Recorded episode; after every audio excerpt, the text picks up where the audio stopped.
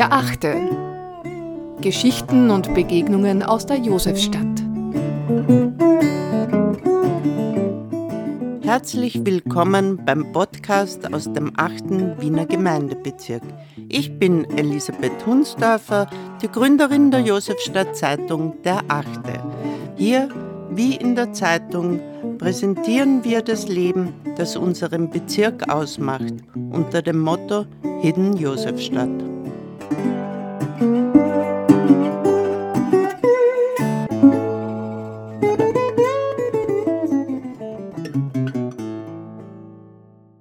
In dieser ersten Folge stellt uns die Gründerin der Zeitung Der Achte, Elisabeth Hunsdorfer, vielen auch unter Lilly bekannt, ihr Zeitungsprojekt vor.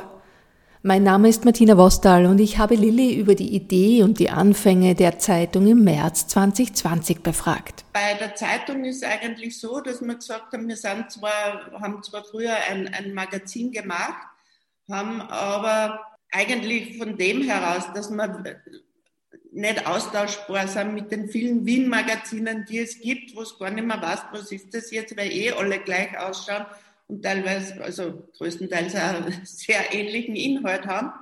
Beziehungsweise wollten wir uns auch von den kleinformatigen Gratiszeitungen beziehungsweise auch Bezirkszeitungen abheben und haben jetzt, machen jetzt irgendwie, sage ich jetzt, eine, eine Zeitung im Großformat, also es ist Berliner Format, aber doch grafisch sehr anspruchsvoll, was dann doch eine, eine Art Magazincharakter wieder gibt. Beziehungsweise ist auch der Inhalt und die, und die Erscheinungsform, also wir erscheinen vierteljährlich, und der Inhalt ist schon, äh, also jetzt kein tagespolitisches Geschäft, sondern Menschen, äh, also wir haben zwei Bücher, ein Buch ist das erste Buch Kultur, Schwerpunkt, das zweite Buch äh, Lifestyle. Und Kultur ist natürlich, äh, dass man da die Kulturschaffenden in der Josefstadt vor den Vorhang holt, beziehungsweise beim Lifestyle ist natürlich auch äh, die Wirtschaft ganz stark von Anfang an im Fokus gestanden. Also ja, wir haben zum Beispiel in der Josefstadt irrsinnig viele äh, Gastronomen mit über 1000 äh, Beschäftigten, wo man äh, natürlich äh, diese Qualität, diese Lebensqualität vor den Vorhang holen möchte. Seit Juni 2021 gibt es ein weiteres tolles Projekt, die Bürgerinnenredaktion. Eine kuratierte offene Redaktion von der Achte, an der sich die Josefstädterinnen und Josefstädter sehr aktiv beteiligen, oder Lilly? Unsere Befürchtung war ja wirklich, dass sie nur drei, vier vielleicht melden, äh, weil wir halt von, von unterschiedlichen äh, Leuten gewarnt wurden, wer soll denn da mitmachen und die Leute haben keine Zeit und so weiter. Und eben beim Kickoff waren, glaube ich, über 50 Leute bei äh, den Durchlaufen und man muss eines sagen, was wirklich sensationell ist, es haben nicht drei oder vier teilgenommen, sondern 15.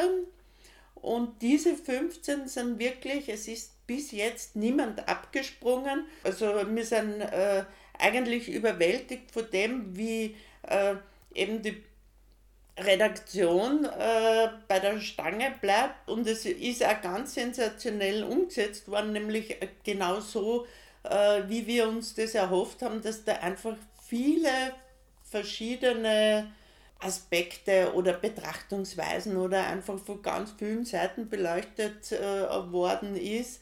Wie Stadtschreiber muss man sich das vorstellen, dass man einfach diese, diesen, diesen Bezirk, das Leben im Bezirk skizziert und es muss jetzt nicht immer hundertprozentig in ein journalistisches Format passen. Was ich schon glaube, ist, dass zum Beispiel bei der Kinderredaktion, die eigentlich auch zufällig entstanden ist, weil eine Mutter zum Kickoff ihren, ihren Sohn mitgehabt hat und, und die Idee geboren wurde, er will da auch mitmachen. Das war äh, nicht geplant, was für die, für, also im Speziellen jetzt eben für, für die Kinderredakteure, äh, eben wie den Florian und die Ella, sicher ein, ein Lernprozess war, wie diese Sache entsteht.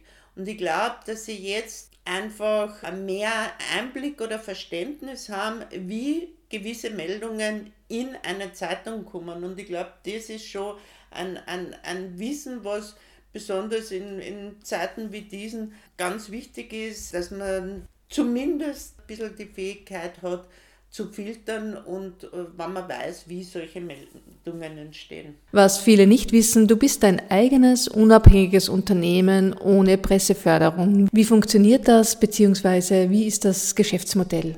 Naja, das Geschäftsmodell schaut so aus, dass sie sich eigentlich über Inserate finanzieren soll. Es ist so, dass äh, die Inserate, es hat natürlich, nachdem das Produkt am Markt war, die, die auch die Josef Städter Unternehmen gesehen haben, das wäre schon sehr interessant, ja, weil es einfach gut angekommen ist. Also wir haben mit 20.000 Auflage gestartet, haben jetzt schon auf 25 erhöht, weil einfach die Nachfrage so groß war, dass uns bei den ersten zwei Ausgaben wirklich die Zeitungen ausgegangen sind. Und wir jetzt auch den, den Vertrieb ein bisschen ausgeweitet haben, weil Jetzt haben wir, äh, werden, liegen wir auch in 950 Ortspraxen in den Bezirken 1, 7, 8 und 9 auf. Und äh, natürlich durch diese ganzen Geschichten äh, waren dann die, die Unternehmen schon sehr interessiert. Also die Geschäftsleute haben verstanden, wenn sie da reinkommen, sie kommen an jeden Haushalt in der Josefstadt. Also sie kommen wirklich an, ihr, an ihre Zielgruppe und die Zielgruppe, das merken wir, wächst und ist begeistert. Ich, ich muss uns jetzt loben. Wir haben, also wir, unser Konzept äh, ist eigentlich inhaltlich wie auch optisch voll aufgegangen. Also es ist so, wir, ich habe nach dem ersten Erscheinen von der Zeitung, glaube ich, die darauffolgende Woche nur telefoniert, wo eben Leute angerufen haben, dass sie die Zeitung nachbestellt haben, weil der Freund ist auch Josef Städter, wohnt aber im 19., der will auch die Zeitung oder einfach E-Mails oder eben auch auf Facebook. Also es war ein, eine überwältigende positive Resonanz. Alle waren deshalb auch begeistert, weil Dinge drinnen stehen. Äh, also wenn der eingefleischter Josef Städter sagen, ich habe glaubt, ich weiß alles über die Josefstadt und bin eines Besseren belehrt worden, dann ist das äh, genau das, was wir eigentlich erreichen wollten. Was auch äh, sehr gut angekommen ist, ist einfach dieses, sagen wir mal, Twitter-Dasein dieser Zeitung optisch, dass sie auf der einen Seite haptisch ist, was äh, für die ältere Bevölkerung, sagen wir mal so, den Zeitungsleser, die Zeitungsleserin ein gewohntes Medium ist, aber durch das, dass sie doch eine so innovative Grafik hat, auch bei den Jungen sehr gut ankommt.